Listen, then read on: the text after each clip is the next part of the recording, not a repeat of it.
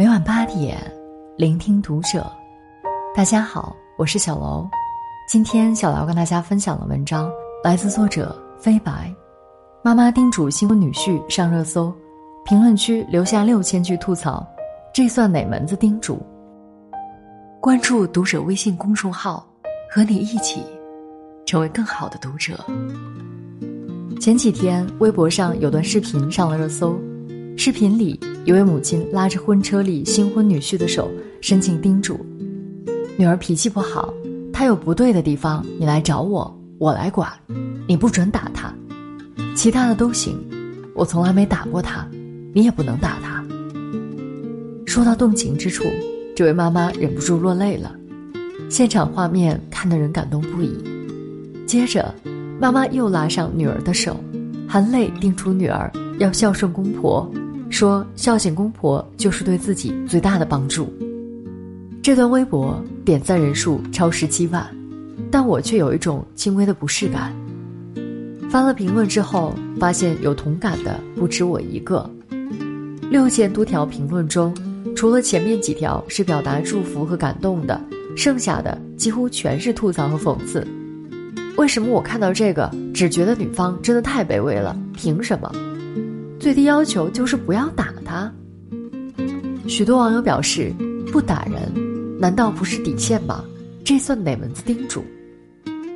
正常的叮嘱不应该是希望男方好好对女儿，两人互相帮助过好小日子吗？人与人感情的加深是需要时间和你对我好，我也对你好的互动来逐步实现的。一上来就忙不迭给女儿加一个孝顺公婆的要求。平等从何而来？很多人没有意识到，嫁和娶的时代早就一去不复返了。就像英文中，结婚只有 marry 一词，指两个平等的人拥有共同的意愿、共同的选择、共同的责任。不是我嫁给了你，也不是你娶了我，而是我们相互结合。从结婚那一刻起，彼此就要遵守共同的约定。也要遵守双方的选择。前几天发生在上海求子公寓中的一件事上了热搜。求子公寓里住着来自天南海北求子的女性，她们大多结婚多年依旧未孕，试过各种方法之后，最终走上试管婴儿的道路。其中有一个叫文霞的女孩，经过多次的取卵移植，终于怀孕了。但由于文霞的宫腔有出血。孕囊有些问题，只能等两周看看会不会自己长好。节目组问：“如果这次还是没成功，夫妻俩打算怎么办？”丈夫说：“成功了自然皆大欢喜，可不成功，他也不知道该怎么办。”丈夫欲言又止，这时文霞接话了：“那就让他再找一个。”节目组问：“那你怎么办？”文霞回答。他很想有个小孩，我生不出来，我们的实力不允许，金钱不允许，就这样。说着说着，文霞的眼泪掉了下来，但一旁的丈夫却什么也没说。许多网友看到这里，纷纷表示，虽然心疼这个姐姐，但哀其不幸，怒其不争，因为让她身处困境的，可以说就是她自己。文霞在跟房东聊天时就说过。生孩子是女人的职责，生不出孩子就感觉对不起丈夫。她把自己的价值建立在给丈夫生孩子上，把顺从、付出、奉献和牺牲视为己任。在她的观点中，自己能为丈夫做的就尽力做到令对方满意，做不到就主动退出。其实，无论是叮嘱新婚女婿的卑微妈妈。还是因为生不了孩子而觉得自己对不起丈夫的文霞，藏在他们心里的，其实都有一句潜台词：我不配。女儿脾气不好，婚后丈夫会对她好吗？这样的女孩配得到幸福吗？我生不出孩子，还配和丈夫一起过日子吗？他们的这些担忧，就源于内心的低自尊。亲密关系中，低自尊的体现就是。认为自己不值得被爱，配不上伴侣，注定得不到幸福，而这种不配得感并不会换来另一半更多的爱，反而有可能因为患得患失与幸福绝缘。民国时期的张幼仪就是一个例子。一九一五年，十五岁的张幼仪辍学嫁给徐志摩。由于没有见识，传统矮板，张幼仪一进门就被才子徐志摩嫌弃，从此遭受丈夫的冷眼相待。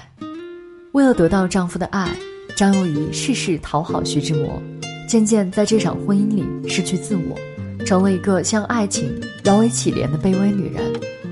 可即便如此，徐志摩还是对她冷淡如初。并在长子出生之后，就匆匆收拾行囊出国留学，功成身退。为了留在丈夫身边，张幼仪怀着两个月的身孕，千辛万苦坐船前往欧洲，结果换来的却是一纸离婚协议。伤心不已的张幼仪这才幡然醒悟，痛下决心离婚，打算为自己活一次。于是，她自学了一口流利的德语，还进入德国大学专攻幼儿教育。回国后，张幼仪不再是害怕离婚、委曲求全的小女人，而是上海女子商业银行副总裁、服装公司的总经理。活出自我、满腹诗书的她，甚至得到了前夫徐志摩的夸赞。一个有志气、有胆量的女子，她这两年进步不少，独立的步子已经站得稳，思想却有通道。离婚之前的张幼仪。为自己是旧式女子而自卑，觉得自己配不上新式丈夫，于是选择在稀薄的爱里隐忍讨好，最终还是换来了丈夫的抛弃。离婚后的张幼仪在不断学习的过程中，慢慢提高自己，开始相信自己配得上好东西，最后终于活成了许多女子羡慕的样子。这就是高自尊和低自尊状态下两种截然不同的境遇。这也说明，自尊水平并非一成不变，可以通过个体的努力去维持和提升。提升自尊，最关键的就是要相信自己配得上好东西，并捕捉细节去印证它。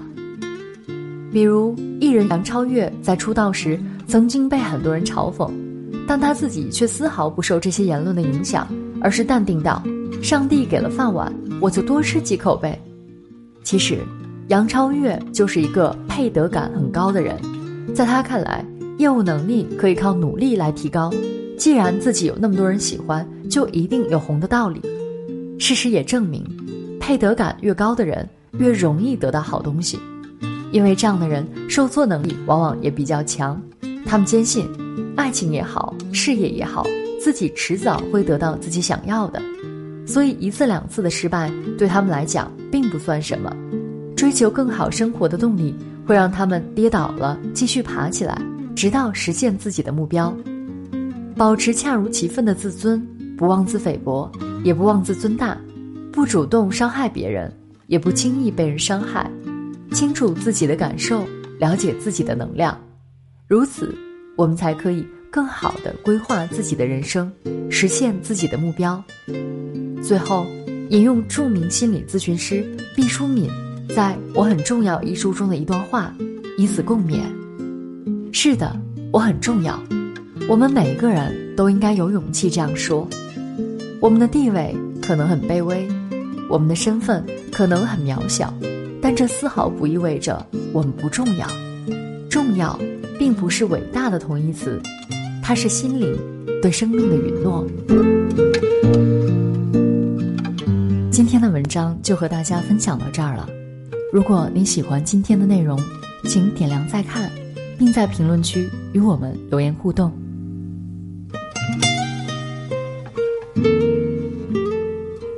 本期节目到这里就要结束了，感谢大家的收听，我们下期再会。